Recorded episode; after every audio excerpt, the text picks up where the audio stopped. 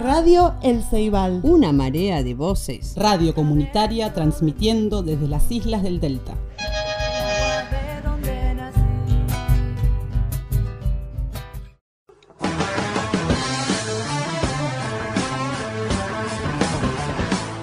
Un perro negro ladra en tu muelle.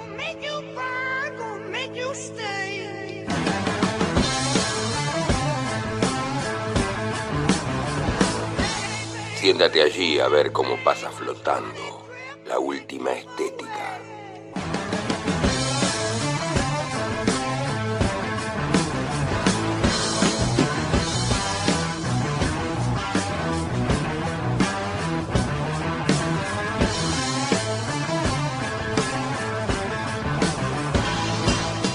Desde las islas del Delta, entre la marea de voces de FM El Ceibal, aquí empieza a ladrar un perro negro.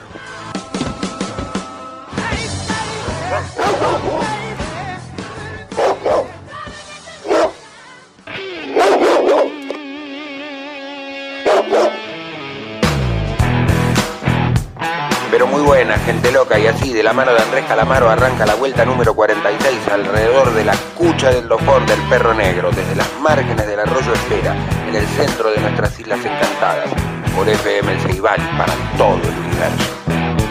El campeón tiene miedo, tiene miedo de pegar. No se quiere romper las manos porque tiene que cantar. El ritmo del protector bucal, el bombo de la ciudad. Le golpea en el culo, golpea y nada más. Alta suciedad, basura de la alta suciedad.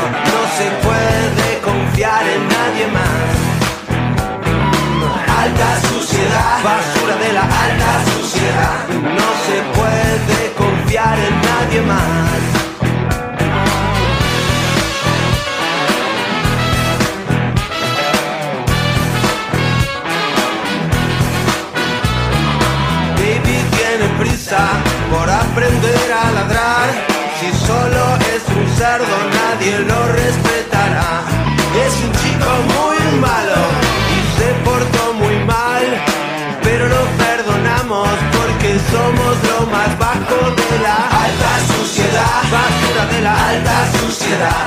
No se puede confiar en nadie más.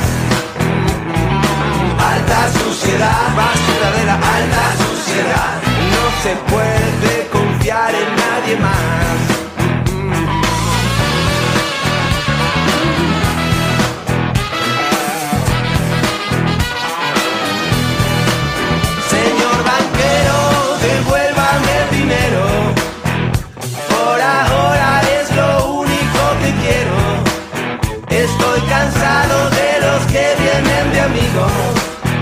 Solo quieren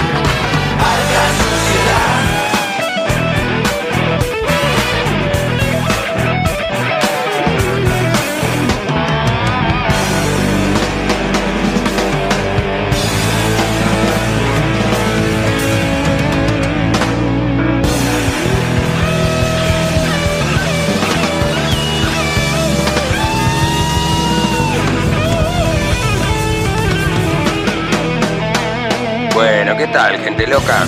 Ya habíamos hablado en programas pasados de Alta Sociedad, considerado por la revista Rolling Stone uno de los mejores 10 discos de toda la historia del rock argentino. Por eso y en ese espíritu el perro decidió arrancar con justamente el tema que da nombre al álbum, Alta Sociedad.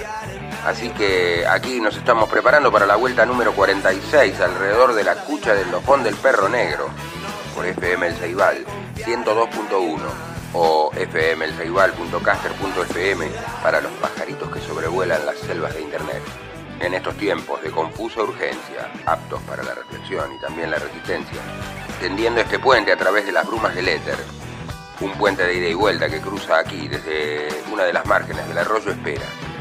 Así que mientras vamos calentando motores, otro temita musical. ¿Le parece, perro?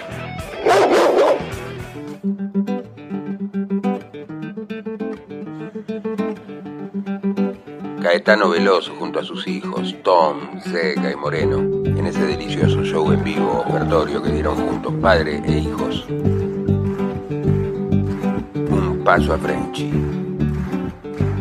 Samba em dia de chuva exagera alguma coisa, faz da dupla muito mais.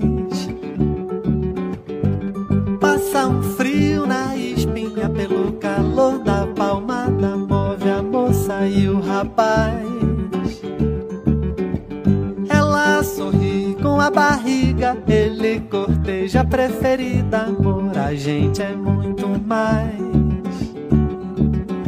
O samba é roda sem medida, a chuva agora é colorida e a harmonia se refaz. Quando vão pela avenida, qualquer incerteza, é um passo à frente, um passo atrás.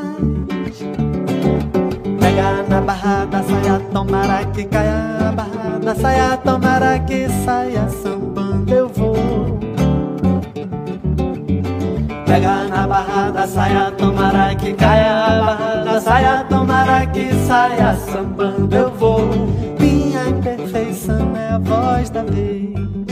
Samba em dia de chuva exagera uma coisa, faz da dupla muito mais. Passa um frio na espinha pelo calor da palmada, move a moça e o rapaz.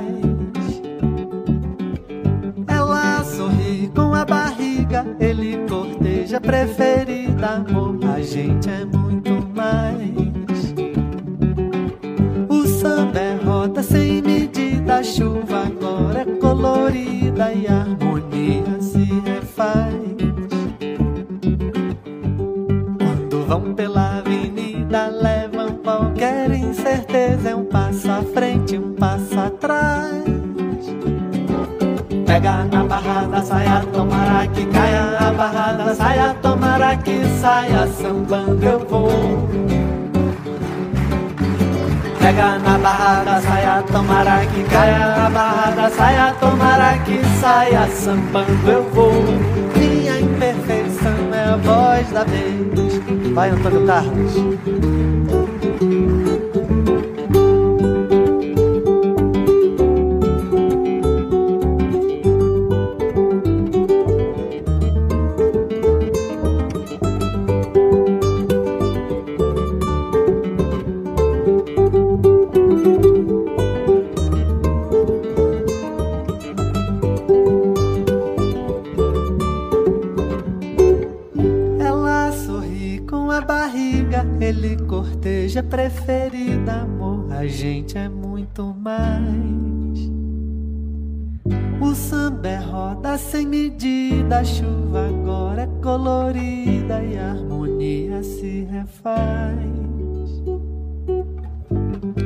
Quando vão pela avenida, levam qualquer incerteza, um passo à frente, um passo atrás.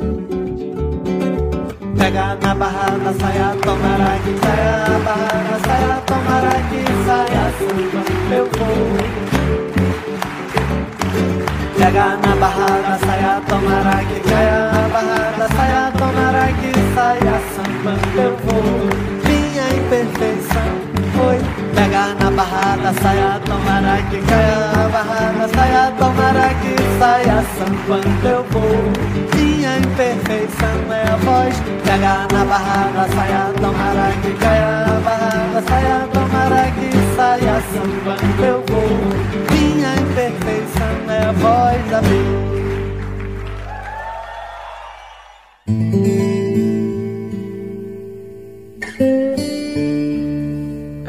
Caetano. Bueno, y así nos vamos metiendo de lleno ya en este programa número 46 del Perro Negro, aquí desde FM El nuestra radio comunitaria isleña, 102.1, tendiendo este puente sobre el arroyo Espera, a través de las brumas del éter, un puente de ida y vuelta ciertamente, para acompañarlos en este ratito que dura nuestro programa, tratando de plantarnos en la reflexión en estas épocas de resistencia, parándonos del lado del amor, intentando conmover alguna cesera, sacudir algún espíritu, rebosar algún corazón. Hay que ser pretencioso, ¿eh? Es una labor urgente, necesaria, pero enorme. A veces se pierden de vista estas cosas. En el fragor y las urgencias de este mundo red, del que por suerte podemos escindirnos bastante aquí desde las islas. Es como si fuéramos tomando distancia de lo que de verdad importa. Y ciertamente que hay muchísimas cosas de la vida material, de la realidad real, como decía mi abuela. Muy bien, nene, yo siempre digo así, ¿verdad? Gracias, abuela. ¿Acaso olvidemos por qué o para qué estamos acá? Y si eso parece muy filosófico, digo, en este estar como estamos, tratemos de encontrarnos, de abrazarnos, de querernos, de tocarnos, de mirarnos a los ojos, de escucharnos. Y esperando haber sido bien oídos y poniendo también la oreja de este lado, no solo la palabra, música.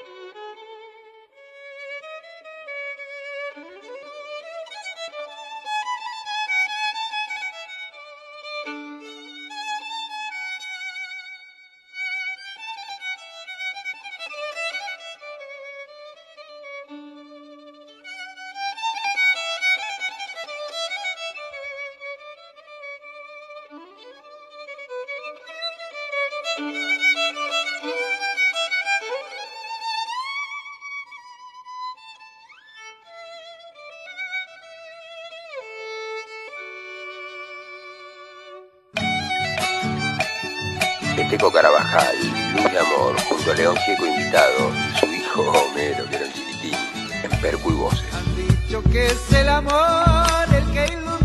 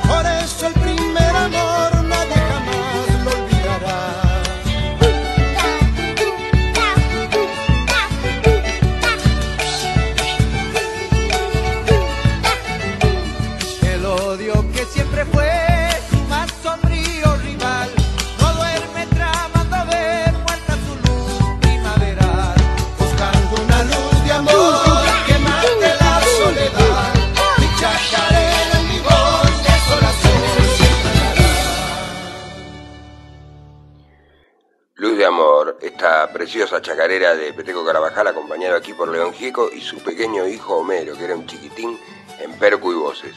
Un maravilloso puente cultural, musical, que nos representa tanto además, para lo que sigue a continuación en este programa, ya que al abrir el baúl de sueños y misterios del perro negro, aparecieron algunas historias muy insólitas. Bueno, lo que hay adentro del baúl suele ser insólito también, ¿eh?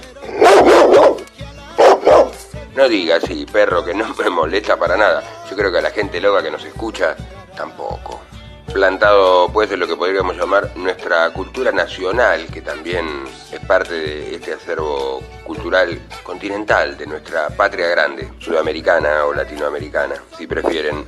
Así pues, y basándonos en la bibliografía de Daniel Balmaceda, vamos a traer en este programa un par de historias insólitas de la Argentina. ¿Le parece bien, no, perro? Bueno, fue usted el que abrió y pintó esto que sigue a continuación.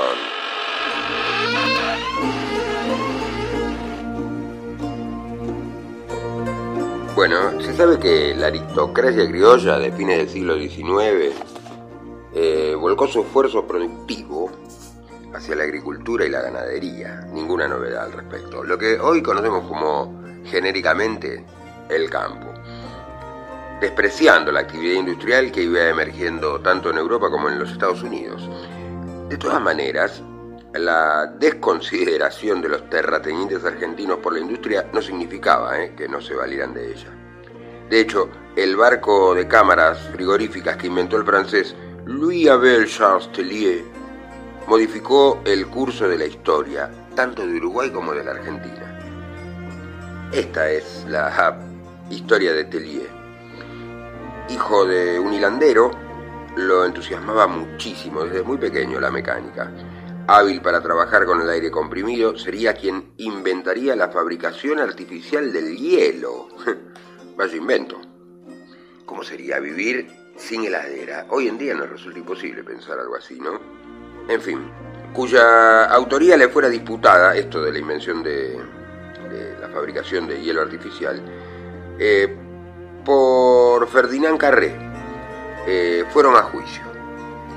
Parece que Tellier estaba muy mal representado y perdió, perdió el pleito. Mm, por no tener el dinero que se le exigió de la multa, el pobre Tellier fue depositado en la cárcel por nueve meses. Cárcel efectiva. Los enfrentamientos con Carré no cesaron y cada uno buscó la manera de ser reconocido como el padre de la criatura. Cuando salió de la cárcel, Delie continuó con sus invenciones y el siguiente gran paso que dio fue reunirse con el ganadero Francisco Lecoq, hmm, pionero de la viticultura en Uruguay. Tellier y Lecoq eh, unieron fuerzas y organizaron el transporte transatlántico Londres-Montevideo de carne conservada a cero grados de temperatura. Ya está. Las distancias impedían que en estas regiones tan lejanas, como dice Charlie García, yo soy de la Cruz del Sur, soy el que cierra y el que apaga la luz. Las distancias, digo, eh, impidieran el comercio cosas como la carne, que se pudrían sin frío.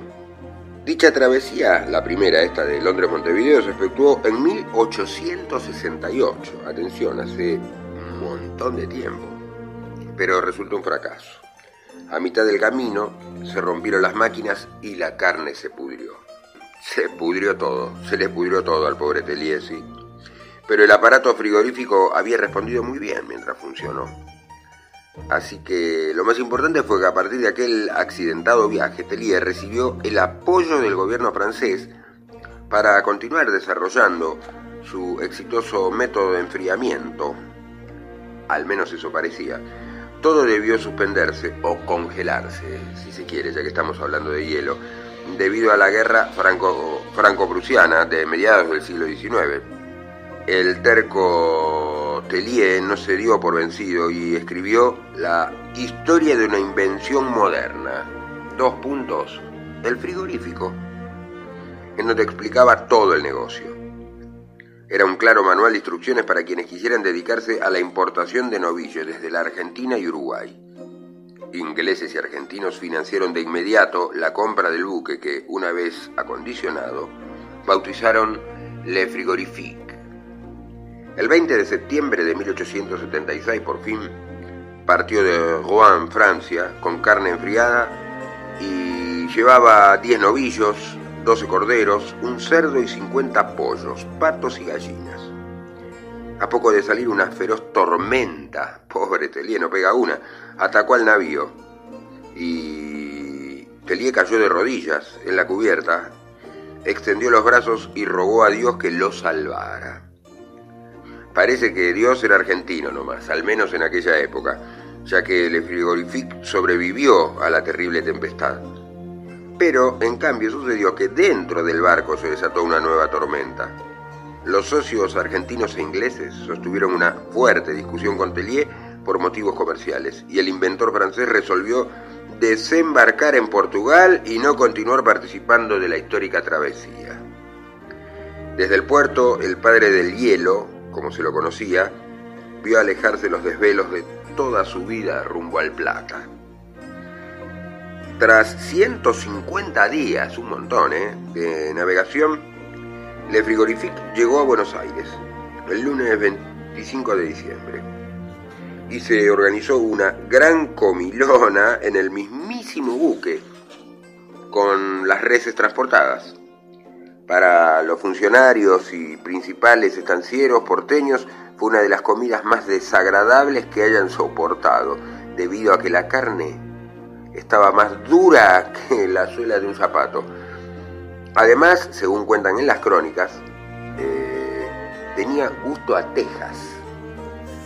Y acá una salvedad, es muy extraño cómo, cómo saber cuál es el gusto de las tejas, que alguien chupó alguna teja alguna vez de estos que participaban acá en esta comilona.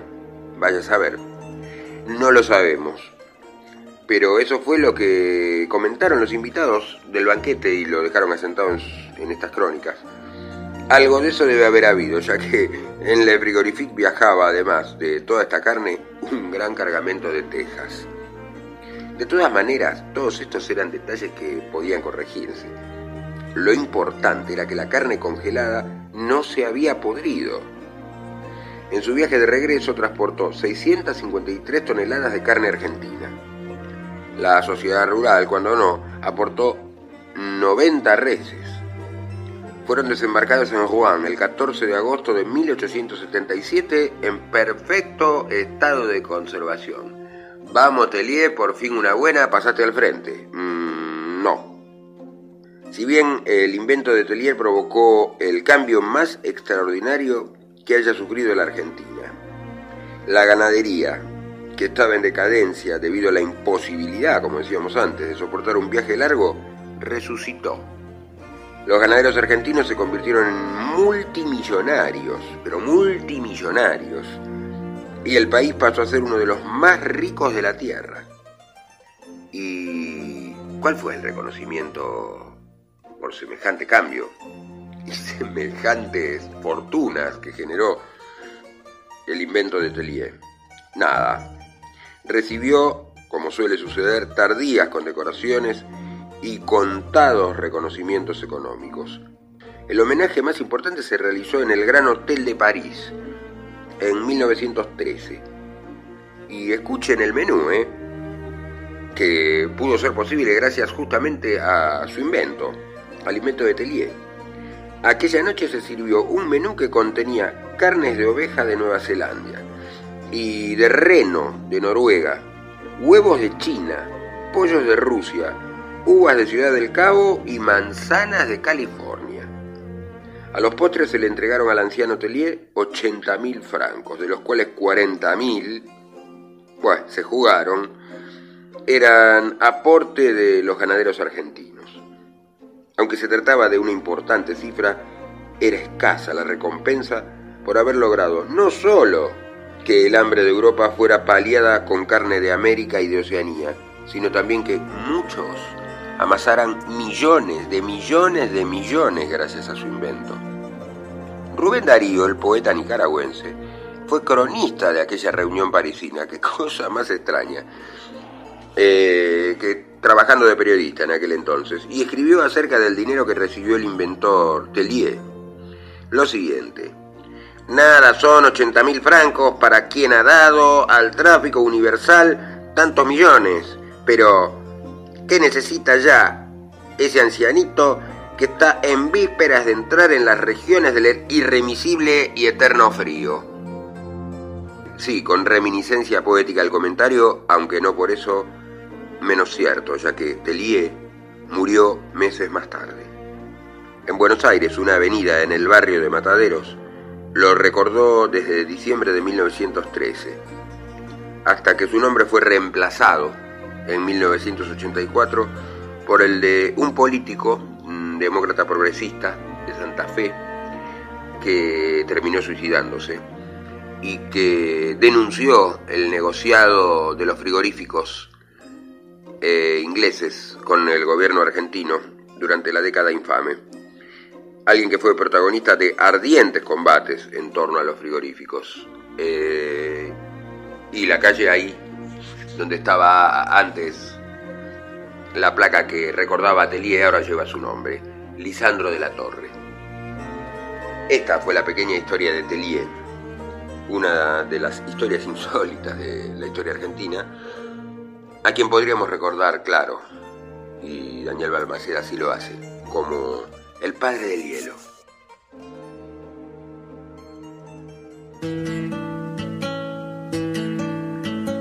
Como corolario de esa historia recurrimos a ese gran uruguayo, Alfredo Citarrosa, que en lenguaje poético nos describe el negocio de los frigoríficos y la carne vacuna, por más rico que sean los asaditos.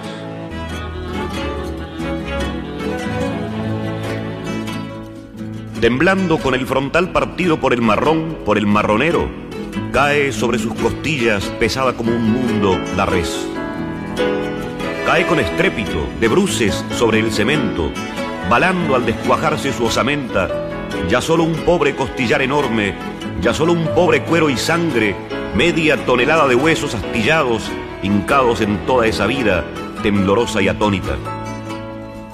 Ahí se va alzando, como un pesado pingajo atrapada por la pata por un gancho que le salta arriba, que la alza por un ojal abierto en el garrón de un cuchillazo en plena estupidez sentimental, en plena media tonelada de monstruoso dolor, incomprensible, absurdo, balando, plañidera y tonta, como un escarabajo que no piensa mientras medita lentamente por qué duele tanto y por qué duele qué parte de quién, que es ella misma la res abierta al descuartizamiento atroz por todas partes que nunca habían dolido y que eran tantas partes, tan extensas y que pastando nunca habían dolido, haciendo leche, esperma, músculos, crin y cuero y cornamenta viva, que eran la vida misma manando hacia sus adentros, vibrando tiernamente como un sol cálido hacia sus adentros y nunca habían dolido.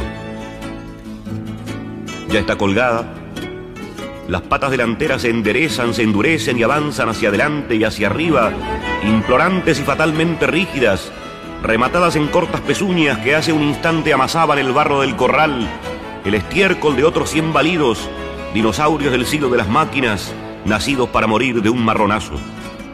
Ahora ya es carne azul colgada en la heladera. Uruguay for export. Aquella res que murió de un marronazo, cayó y tembló todo el frigorífico. Aquella otra res, que recibió el marronazo en plena frente de dos dedos de espesor, mientras entraba al tubo desconfiando porque allí no había pasto, alcanzó a comprender que había otra res delante balando, que ya se la llevaba el gancho y cayó detrás también, y el cemento tembló bajo esos huesos. Aquella otra res, que esquivó el marronazo y que cayó también con un ojo reventado y una guampa partida deshecha, también cayó y tembló la tierra, tembló el marrón, tembló el marronero. La res murió temblando de dolor y de miedo de un marronazo en plena frente for export del Uruguay.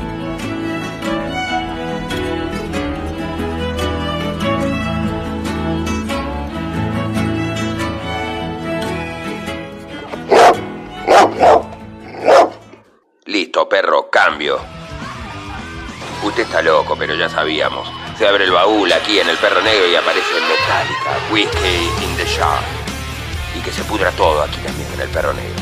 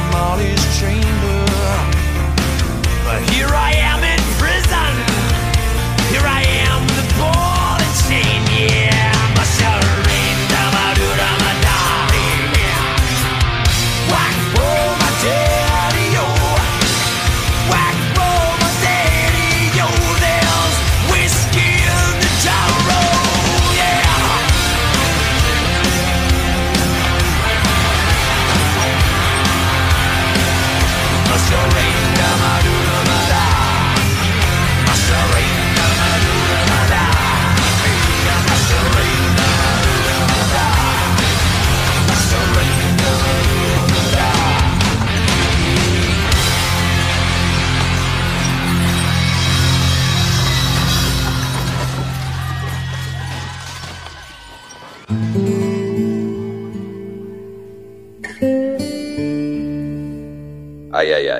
Bueno, bien.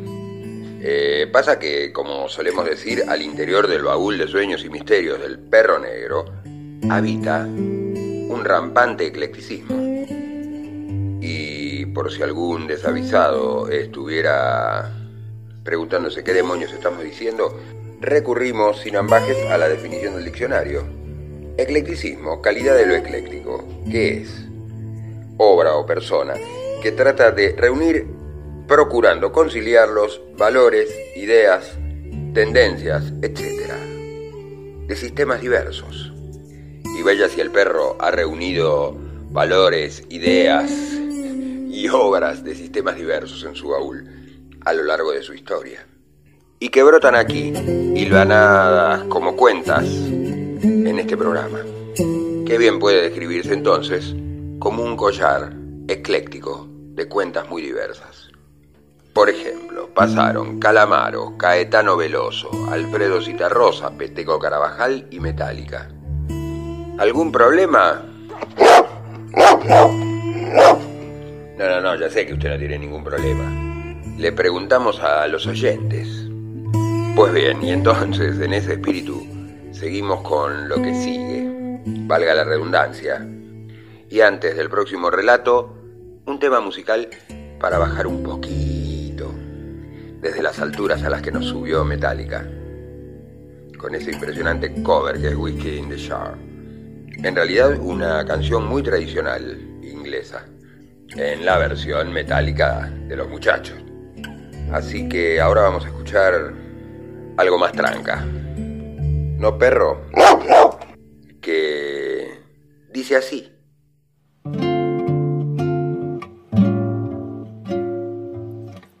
Tudo que por ti vi florescer de mim, Senhor da vida, toda essa alegria que espalhei e que senti, trago hoje aqui todos estes frutos que aqui juntos vês, Senhor da vida, eu em cada um deles e em mim, todos teus fiéis, ponho a teus pés. Consentiste que minha pessoa fosse da esperança um teu sinal,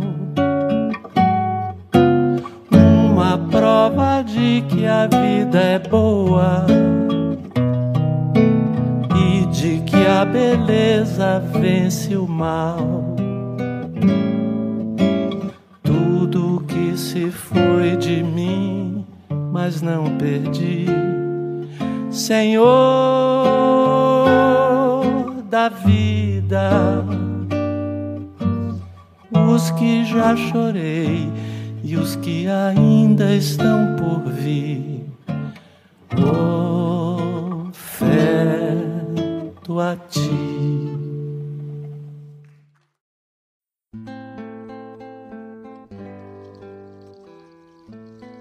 Habían milenario y un perro aparecido y una bolsa con pan y con frutas a la vuelta del mercado y un puente de madera que a veces flotaba a la deriva y que había que traer de regreso entre todos para poder cruzarlo.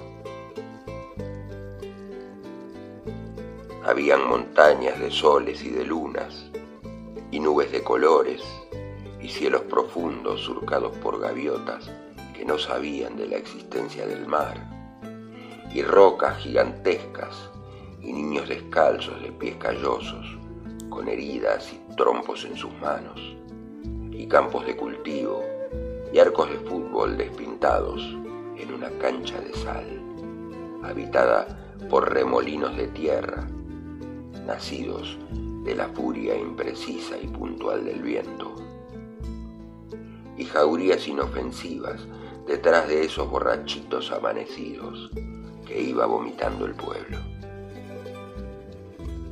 Habían penas y lamentos y risas y canciones y un lugar indefinido, por el que nunca me atreví a pasar, sin ninguna razón aparente. Pero había también un lugar inquebrantable, único, firme, preciso, irrenunciable.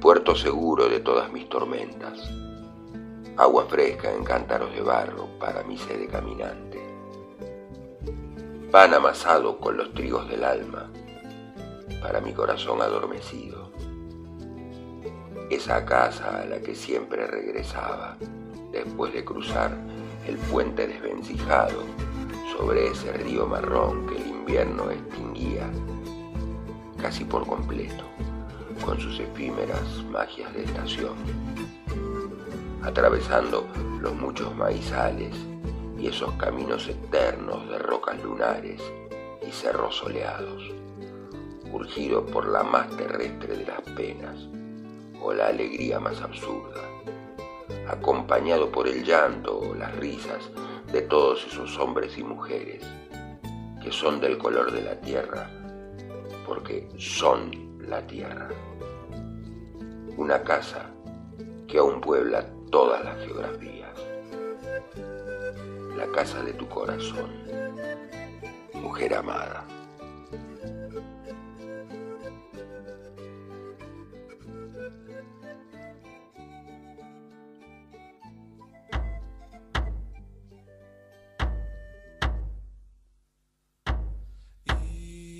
se abrirá todo el cielo. No será un día normal. Después de todo, todo llega siempre de algún modo.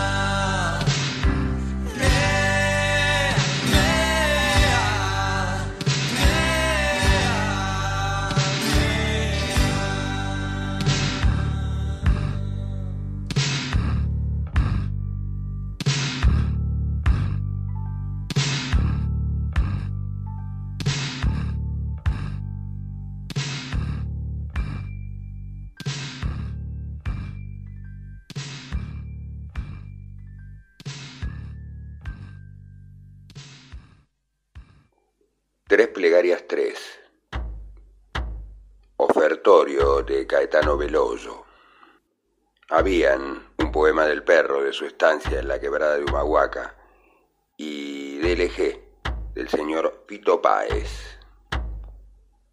Esas las cuentas eclécticas del collar de este programa, pintadas con el color del amor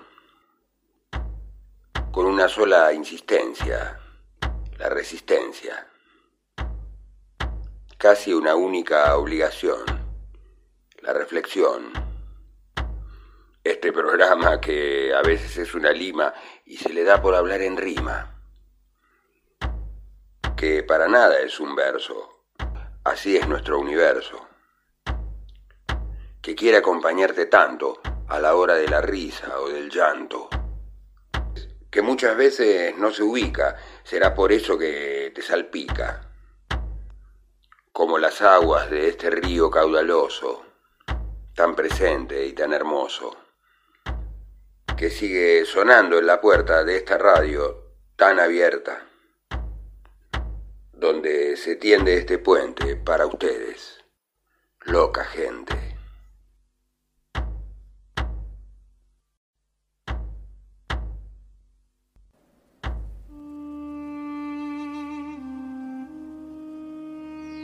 Joven jardinero persa dice a su príncipe, Sálvame, encontré a la muerte esta mañana. Me hizo un gesto de amenaza. Esta noche, por milagro, quisiera estar en Ispahan. El bondadoso príncipe le presta sus caballos. Por la tarde, el príncipe encuentra a la muerte y le pregunta, esta mañana, ¿Por qué hiciste a nuestro jardinero un gesto de amenaza?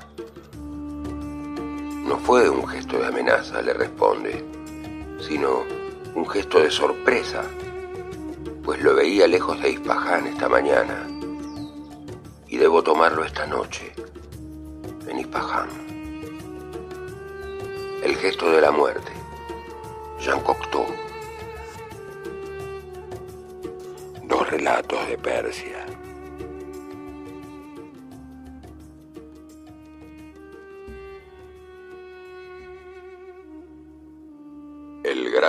De Persia.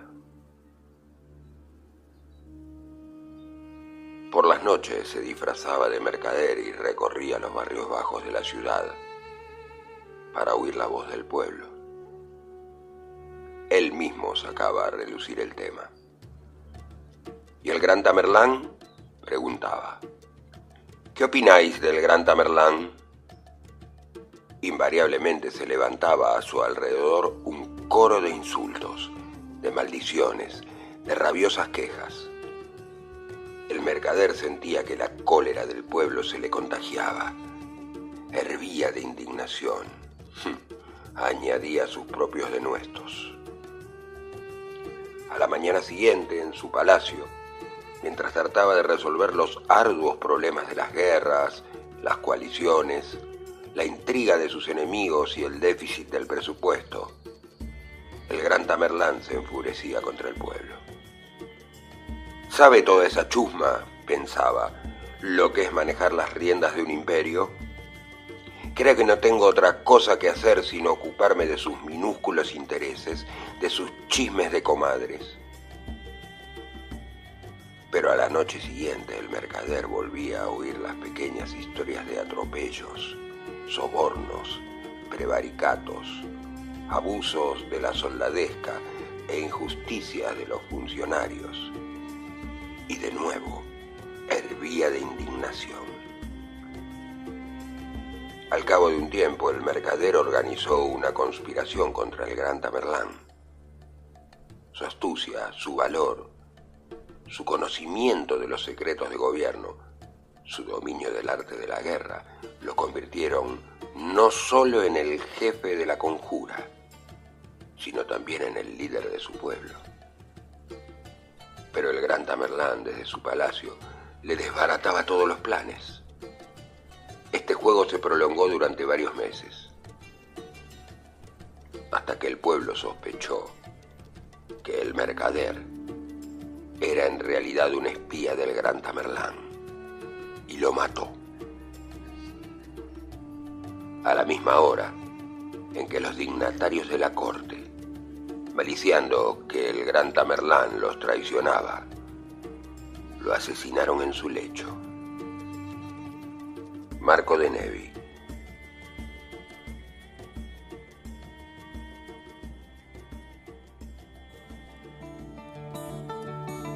Y ya vamos rumbeando por esa recta final que nos lleva desde el edificio de la radio hasta el muellecito de Itecoa, acá en las márgenes del arroyo Espera.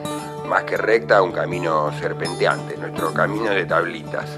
Aquí en el predio de Itecoa, donde está enclavada nuestra FM El Saibal, radio comunitaria isleña, 102.1 o fmelsaibal.caster.fm para todos los pajaritos que sobrevuelan las selvas de internet. Déanle, picoten ahí nomás en ese enlace, que les va a aparecer toda la programación de la radio o los días y horarios del perro, El Perro Negro. Algunos programas nos salen más musicales que otros, como este por ejemplo, en otros tenemos más textos, en fin, lo de siempre. Así que preparándonos para la despedida vamos ya con otra pitita musical, que después ya iremos haciendo los saludos de rigor y de vuelta al río, a navegar por el espera, sin rumbo fijo en el regreso. Pero déale nomás, perro, con la musiquita. ¿Eso va a poner? Está bien, está bien. Aguan, two, three.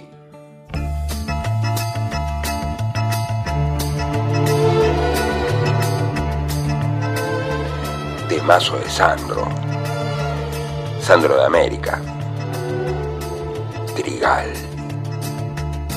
Trigal, donde mis manos se dilatan, se comprimen y arrebatan el color de tu trigal. Trigal, ay, trigal.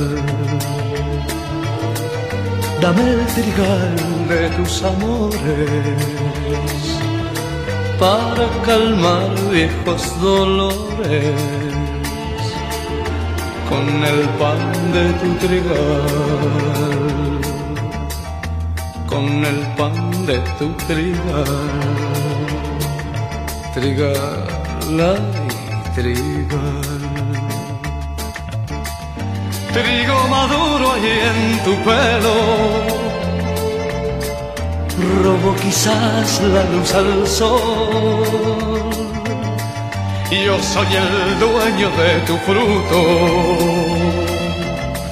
soy el molino de tu amor, ay, trigal.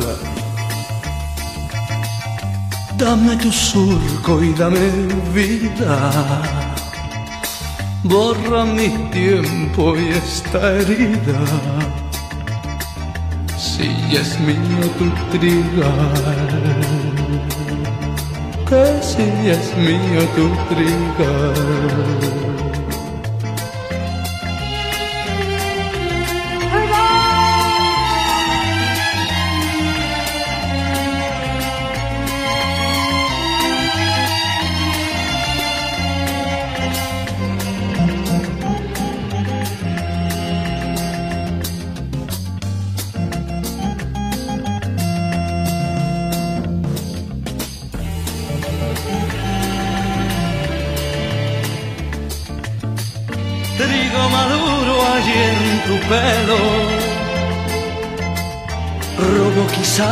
la luz al sol. Yo soy el dueño de tu fruto. Soy el molino de tu amor. Ay, trigal. Dame tu surco y dame vida borra mi tiempo y esta herida. Si es mío tu trigal, si es mío tu trigal, que mío tu trigal. que mío tu trigo. Buah, del trigal de Sandro al pajonal de la radio y de vuelta al río. Recuerden hacer el bien sin mirar a quién. Plántense siempre del lado del amor, como Sandro. El primer rock and rollero con Sandro y los de Fuego, aquí en Argentina. Nuestro Elvis romántico. Cerrando aquí la vuelta número 46 alrededor de la cucha del lofón del perro negro. Ya no hay tiempo, perro. Vamos. Al agua. A la una, a las dos y a las tres. ¿Saludó? Ahora sí. Vamos, al agua.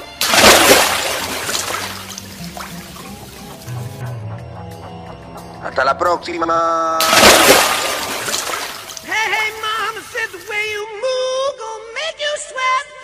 Make you groove.